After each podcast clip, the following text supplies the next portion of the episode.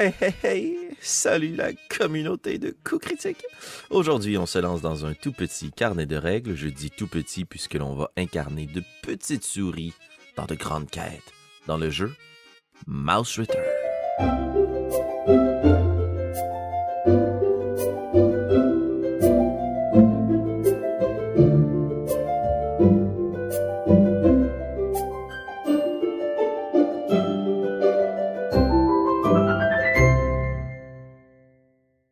Vous avez toujours rêvé de pouvoir incarner une petite souris aventurière qui se bat de la pointe d'une aiguille pour terrasser un terrible hibou, ou bien pour essayer de se sauver d'un gigantesque serpent à travers les herbes hautes, explorer peut-être les caniveaux d'une ville contre de méchants rats? eh bien, c'est le jeu tout indiqué pour vous. On a d'ailleurs une campagne de ce jeu sur notre chaîne Coup Critique, mais on n'est pas là aujourd'hui pour parler de notre campagne. On est ici pour vous aider à apprendre les règles de ce jeu et surtout vous aider à créer votre fiche de personnage. Donnez vie à votre petite souris. Dans Mouse Ritter, beaucoup des dynamiques du jeu sont générées à partir des tables aléatoires. Et c'est la même chose pour la création de votre personnage. Mais une chose dont vous avez le plein contrôle, c'est de nommer votre souris probablement la tâche la plus difficile dans n'importe quel jeu. Une fois que c'est fait, on se concentre sur les trois attributs principaux du jeu Mouse Ritter, c'est-à-dire la force, la dextérité ainsi que la volonté, le willpower. La force représente justement notre force physique, mais aussi notre, notre résilience, la résistance aux intempéries, un peu l'équivalent qu'on pourrait avoir d'une constitution. La dextérité, quant à elle, touche tout ce qui est vitesse et agilité. Et le willpower va représenter justement la force de sa volonté, comme on est capable de continuer, sa détermination lorsqu'on fait face à des trucs un peu plus difficiles, et aussi tout ce qui relève du charisme, donc une compétence assez large. Pour pouvoir déterminer ces compétences, assez simple. Imaginons qu'on veut déterminer la force de notre souris, alors on va tout simplement rouler 3 d 6 et on va garder les deux meilleurs résultats. Dans ce cas-ci, si par exemple je roule un 2, un 4 et un 6, je vais conserver le 4 et le 6, puisque dans Mouse Shooter, l'objectif est d'avoir la caractéristique avec le niveau le plus élevé, parce que pour réussir un jet de dés, on doit rouler en dessous de sa compétence. Donc dans ce cas-ci, j'aurai 4 plus 6, 10 dans ma force. Je répète l'opération 3d6 et je garde les deux meilleurs pour la dextérité, même chose pour la volonté. Par contre, si j'avais déjà en tête de faire une souris très très agile ou bien très forte, ou bien qui est dotée d'un charisme légendaire, je peux interchanger deux des résultats. C'est-à-dire que si j'avais par exemple 10, 11 et 12 dans l'ordre et que je sais que je veux que ça soit la force ma caractéristique principale, je peux prendre le 12 que j'avais roulé pour la volonté et l'interchanger avec mon 10 de force. Une fois que nos attributs sont déterminés, on peut maintenant venir créer l'historique de notre petite souris. Ben oui, parce que les souris vivent en colonie et donc chaque souris a un emploi du temps assez chargé qui va déterminer l'équivalent de sa classe. Il n'y a pas nécessairement de classe qui vont influencer vos compétences dans Mouse.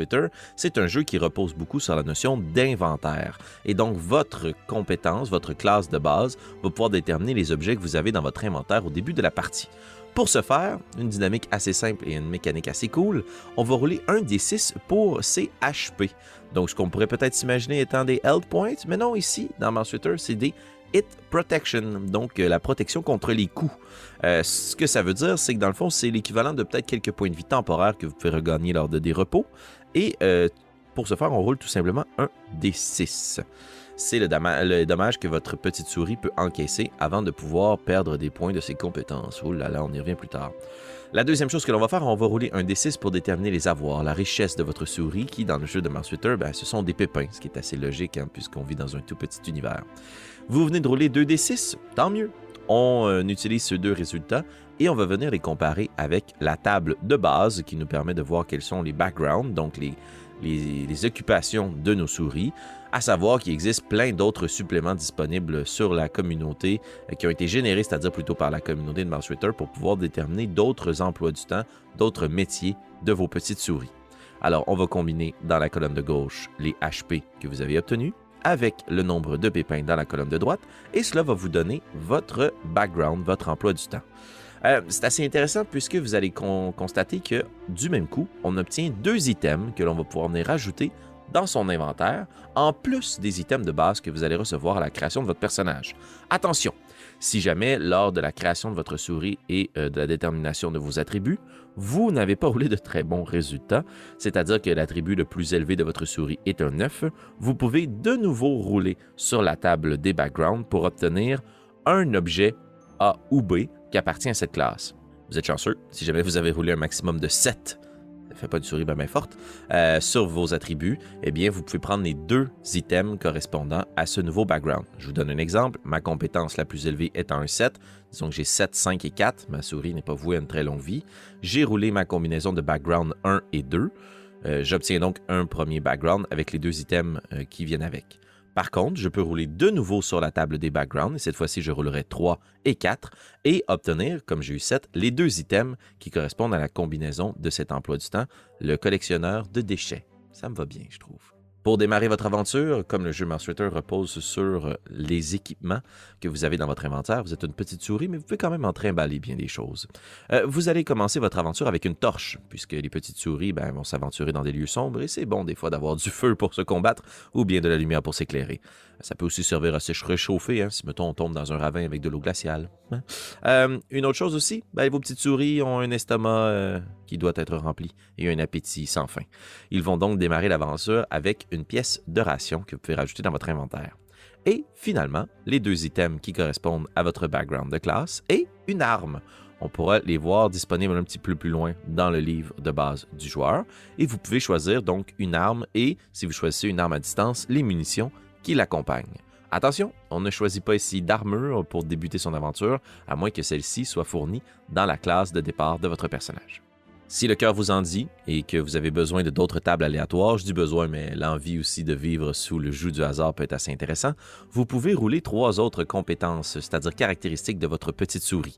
On peut rouler le signe de naissance, le signe astrologique sous lequel va vivre votre souris, et tout simplement ici on roule un des six qui nous permet de vivre sous l'étoile, la roue, le gland, la tempête, la lune ou le symbole de la mer, et cela va donner peut-être des caractéristiques comportementales à votre souris. Ben oui, des fois, ça peut être intéressant de se faire dicter par le hasard à quelle est l'attitude de votre souris? Est-ce qu'on est courageux? Est-ce qu'on est impétueux? Est-ce qu'on est mystérieux? Ou bien est-ce qu'on aime prendre soin des gens qui nous entourent? Votre petite souris a une apparence bien particulière, bien à elle. Pour ce faire, vous pouvez rouler 2 D6 et les résultats indépendants vont vous donner la couleur de son pelage ainsi que le pattern, les motifs sur ce pelage en particulier. Bon, évidemment, ces règles-là peut-être peuvent être contournées avec votre maître du jeu si vous avez envie de quelque chose d'un peu plus précis, mais moi j'aime bien m'en tenir à ce que nous propose le livre. Et finalement, pour pouvoir ajouter une touche un peu unique à votre souris, vous allez pouvoir rouler 2 des 6 et ce résultat, un va correspondre à la dizaine et l'autre à l'unité, va pouvoir vous aider à générer des détails physiques. Et donc, si par exemple je roule 2 des 6, un 1 et un 5, ben j'ai un tout petit quart de souris ou si je roule un 5 et un 3, j'ai de petits yeux rouges ça.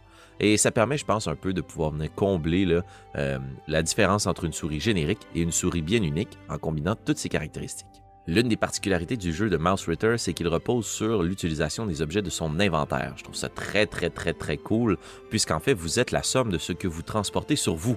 Ce qui est assez logique lorsqu'on sait que des petites souris ben, vont se promener dans euh, les sous-sols de nos maisons pour venir ramasser à peu près tout ce qui traîne. Eh bien, dans le monde de Mouse Ritter, dans le sous-sol de votre maison, vous pouvez trouver des arcs enchantés, des runes maléfiques qui permettent d'utiliser la magie, ou bien des bons vieux morceaux de fromage. Et ces items-là ont un fonctionnement assez simple, mais qui est important à mettre en place pour pouvoir justement bien exprimer la notion d'inventaire à utiliser. C'est-à-dire que pour chacun des items que vous avez dans votre inventaire, ces items-là ont des petits cercles en haut à gauche qui correspondent à leur utilisation. Euh, je vous dirais qu'il y a un peu de flexibilité à avoir avec votre maître du jeu sur ce point, mais dans tous les cas, il y a certaines mécaniques très très claires pour utiliser des items. Par exemple, lorsque vous allez vous combattre contre de terribles créatures ou entre vous. Hein, ça se peut, des fois, des groupes de joueurs et de joueuses qui s'entendent pas bien. Euh, après le combat, vous allez devoir rouler un des 6. Sur l'utilisation, sur le résultat d'un 4, d'un 5 ou un 6, on va venir marquer une utilisation, donc noircir un des petits cercles sur notre item. Une fois que les trois cercles sont noircis, notre item est désuet, il est brisé, il est donc préférable de l'abandonner. Autrement, les torches qui vont vous permettre de vous éclairer ou de vous réchauffer peuvent être utilisées à chaque fois qu'elles sont euh, utilisées, donc qu'elles servent et qu'elles vous éclairent pour 6 tours. On peut s'imaginer avec les équivalences que c'est à peu près une heure d'utilisation de notre torche, et donc une torche peut rester allumée pendant 3 heures.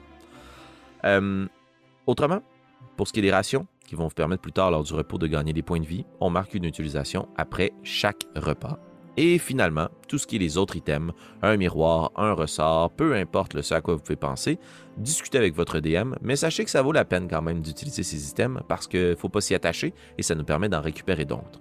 Donc, si par exemple vous utilisez un miroir pour refléter les phares d'une voiture dans les yeux d'un automobiliste afin d'éviter d'être écrasé sous ses roues, ben, peut-être que votre maître du jeu détermine que ben, sur votre tout petit miroir, ça vient de l'endommager, ou que vous l'avez utilisé pour voir à l'angle d'un mur si des rats vous tendaient un piège et que ceux-ci ont lancé une pierre dans votre direction, peut-être que justement ça a marqué une utilisation du miroir. À vous de voir et laissez aller votre créativité, mais n'essayez pas de protéger vos items, sacrifiez-les comme vos petites souris seront sacrifiées. C'est intéressant aussi puisque dans le jeu Mouse Ritter, comme tout repose sur l'utilisation de votre inventaire, il y a deux autres choses qui vont pouvoir venir s'inviter dans votre inventaire. Et euh, ces deux autres choses-là, en fait, ben deux, je dis deux, mais il y en a des, des dizaines, ce sont des conditions conditions qui euh, sont la résultante d'actions ou d'échecs surtout dans l'univers de Mouse Ritter. Je vous en nomme quelques-unes, mais je vous invite à aller les explorer plus en détail. On essaie quand même de rester succinct dans cette capsule. En fait, ces conditions-là sont de tout petits euh, carrés, comme la plupart des items de votre inventaire, que vous allez pouvoir venir rajouter et que vous devez rajouter dans votre inventaire. S'il n'y a plus de place pour cet item-là, vous êtes donc officiellement encombré et ça ne vous permet donc plus de courir et tous vos jets de sauvegarde doivent être faits à désavantage. Les conditions, on peut être blessé si on échoue par exemple des jets de sauvegarde de force après avoir perdu tous ses points de vie lors d'un combat. On peut être affamé si on ne se nourrit pas. On peut être fatigué si on décide de ne pas se reposer. On peut devenir fou si on échoue lors que l'on lance de la magie et d'autres conditions. Je pense qu'il en reste une, j'ai dit que je n'allais pas toutes les nommer. Oh, je m'emballe. Les combats dans Mouse sont très sanglant et excessivement rapide. On n'a pas ici à déterminer plein de jets de dés à savoir si on touche ou non son adversaire. Dans Mouse Ritter, on touche toujours, à condition évidemment qu'on soit à proximité et que l'on puisse attaquer la dite créature que l'on vise. Du coup, votre arme détermine donc un dé de dégâts allant de D4 pour une arme improvisée à D12 pour les armes, D10 pardon pour les armes les plus lourdes. Vous roulez tout simplement ce dé et le résultat vient euh, toucher votre adversaire et va venir s'attaquer directement à ses points de vie, les fameux HP que l'on a roulés plus tôt. Si les HP sont réduits à zéro, eh bien là, mesdames, messieurs, on se lance dans quelque chose d'un peu plus grave, puisque selon la nature du dégât, la plupart du temps de la force, on va devoir venir amputer ces points de force du résultat restant. Donc si par exemple, j'ai 2 de points de vie et on m'assène 6 points de dégâts, J'enlève mes deux points de vie, je tombe à zéro, j'enlève 4 à mon attribut de force et je dois ensuite de ça rouler un jet de sauvegarde de force avec le nouveau résultat. Si je ne réussis pas mon jet de sauvegarde, on vient d'attribuer à l'ennemi un coup critique. Certaines créatures dans le bestiaire de Mouse Ritter ont des compétences et des, des, conséquences particulières en fonction de leur coup critique, mais sinon, pour vous, en tant que petite souris, si vous encaissez un coup critique et que vous ne réussissez pas donc votre jet de sauvegarde de force, vous devez attribuer la notion blessé, injured, condition à votre inventaire. Je vous ai parlé plus tôt que le jeu de Mouse était assez simple puisque dans le fond, on va continuellement faire des jets de sauvegarde. Ce que j'aime bien ici, c'est que la plupart des actions simples sont réussies par vos souris, mais vont consommer du temps ou vont vous exposer à différentes situations. Par contre, si vous devez rouler à la demande de votre maître du jeu, ce sera en fonction d'une de vos caractéristiques, la force, la dextérité ou la volonté, et vous devrez rouler un des 20 et avoir un résultat en dessous de votre compétence. Les plus fins renards d'entre vous auront remarqué que la plupart des compétences peuvent avoir un résultat maximum de 12, ce qui fait donc que vous avez automatiquement uniquement 12 chances sur 20 de réussite. Oui, vos souris sont assez fragiles. Par contre, tout ce qui ne relève pas de la force, de la dextérité ou de la volonté va peut-être relever de la chance. Dans ce cas-ci, votre maître du jeu doit déterminer une probabilité sur 6 et va vous demander de rouler un D6. Si vous obtenez en dessous de cette probabilité-là, eh bien, vous réussissez l'action qui nécessitait la chance ou vous trouvez ce que vous recherchiez sur votre chemin.